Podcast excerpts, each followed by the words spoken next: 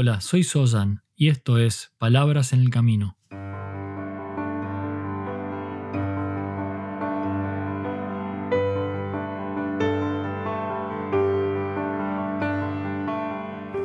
Un podcast para el camino al trabajo o de regreso a tu hogar, mientras caminas por la ciudad o en camino hacia lo de un amigo. Allí donde sea que te encuentres, estas son palabras para acompañarte en tu camino de transformación como ser humano.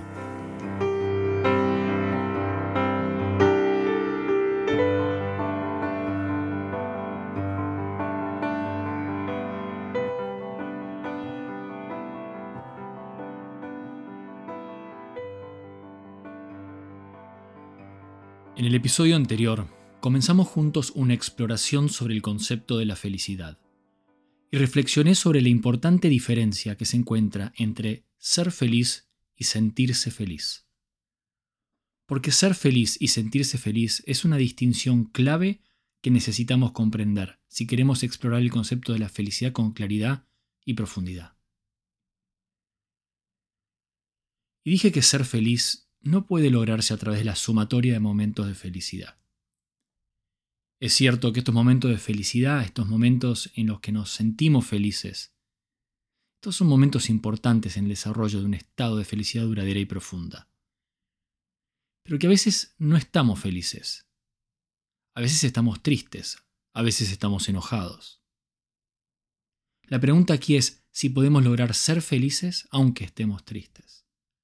Ser felices aunque estemos enojados que ser feliz sea un estado constante de la conciencia y una manera de ser en la vida. Estar feliz en este momento suele ser algo que se encuentra condicionado por las circunstancias presentes, aquí y ahora, o por cosas que han ocurrido en el pasado o potencialmente en el futuro. Cuando estamos felices suele existir una causa. Y esta causa puede ser un encuentro con un amigo o una amiga, un resultado de una prueba, de un examen, una noticia o cualquier cosa que nos haga felices. Por el contrario, ser feliz es algo que tiene en su propia definición una característica de continuidad. Es un estado del ser, algo que permanece en el tiempo una vez que se cultiva y se desarrolla.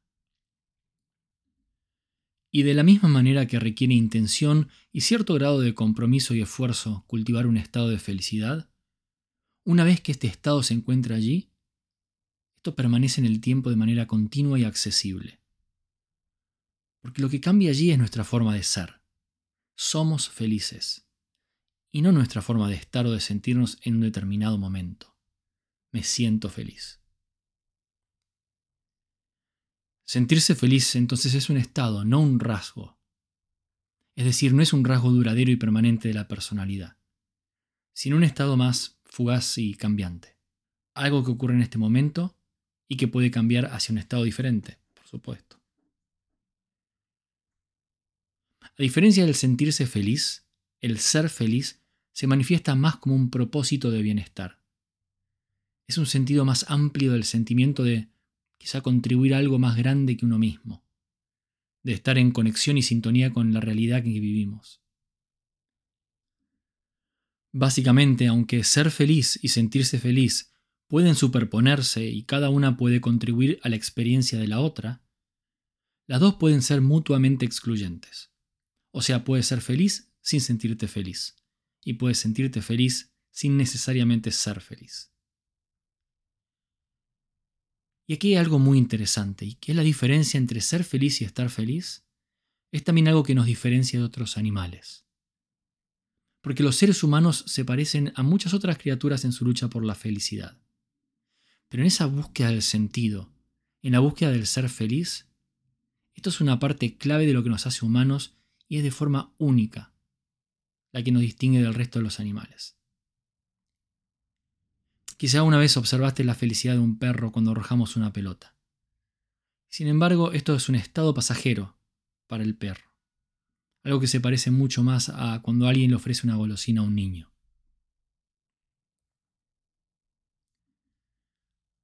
La felicidad desde el punto de vista de sentirse feliz de este estado pasajero tiene una etimología muy interesante.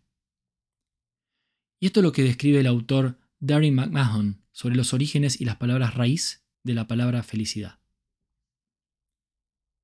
Darren McMahon dice, es un hecho sorprendente que en todas las lenguas indoeuropeas, sin excepción, remontándose hasta el griego antiguo, la palabra para felicidad es un cognado de la palabra para suerte. Hap es la raíz de felicidad en nórdico antiguo y en inglés antiguo, ¿no? Happiness, y solo significa suerte o azar. Al igual que el francés antiguo heur, que nos da bonheur, buena fortuna o felicidad. El alemán nos da la palabra Glück, que hasta hoy significa tanto felicidad como azar. Y esto nos sugiere una interesante reflexión, creo, ya que quizá nuestros antepasados pensaban que la felicidad era en gran medida un subproducto de la suerte, algo para unos pocos y algo muy vinculado al azar. El antiguo filósofo griego Aristóteles distinguió entre dos tipos diferentes de felicidad hedonismo y eudaimonía. La felicidad hedónica se deriva del placer. Es a lo que me refiero con sentirse feliz. Suele asociarse con hacer lo que se siente bien, con el cuidado de uno mismo, la satisfacción de los deseos, el disfrute y esa sensación general de satisfacción. La eudaimonía es la que relacionamos con ser feliz, con el estado del ser. Es el tipo de felicidad que se deriva de la búsqueda de la virtud y el significado. Los componentes importantes del bienestar eudaimónico incluyen sentir que nuestra vida tiene sentido, que tiene valor y que tiene propósito. Se asocia más con el cumplimiento de las responsabilidades. Es invertir en objetivos a largo plazo, la preocupación por el bienestar de otras personas y con el cumplimiento de los ideales personales. Entonces las razones por las que una persona puede sentirse feliz son casi infinitas. Y lo que puede hacer a una persona sentirse feliz tiene el efecto quizá completamente contrario en otra. Pero como digo, las causas por las cuales podemos sentirnos felices en un momento dado son múltiples. Y de hecho algunas cosas que nos hacen felices hoy pueden no hacerlo mañana. Y es por ello que no voy a profundizar demasiado en este tema de la felicidad hedónica, ya que es diferente para ti, para mí, y es diferente para cualquier otra persona escuchando este podcast. Sin embargo, las razones que nos llevan a un estado de felicidad que definimos como el ser feliz son más profundas y tienen una similar identidad con la mayoría de las personas. Algunas de las principales causas que se relacionan con la eudaimonía, la felicidad como un estado del ser, como dije, están mayormente vinculadas a cosas como el propósito en la vida, las relaciones sociales y familiares, la salud, los valores morales y la capacidad de conectar con la abundancia en lugar de la escasez. Porque no necesitamos tener todo lo que queremos para ser felices. La verdadera felicidad se obtiene encontrando la alegría en lo que ya tenemos, por mucho o poco que parezca. Y estas son algunas de las cosas que podemos cultivar, cosas sobre las que podemos trabajar para lograr un estado de felicidad profunda y duradera. Algo que sin lugar a duda tiene un impacto positivo en nuestra salud, en nuestras relaciones y en todo aquello que nos rodea. Gracias por estar aquí y por ser parte de este camino. Hasta el próximo paso.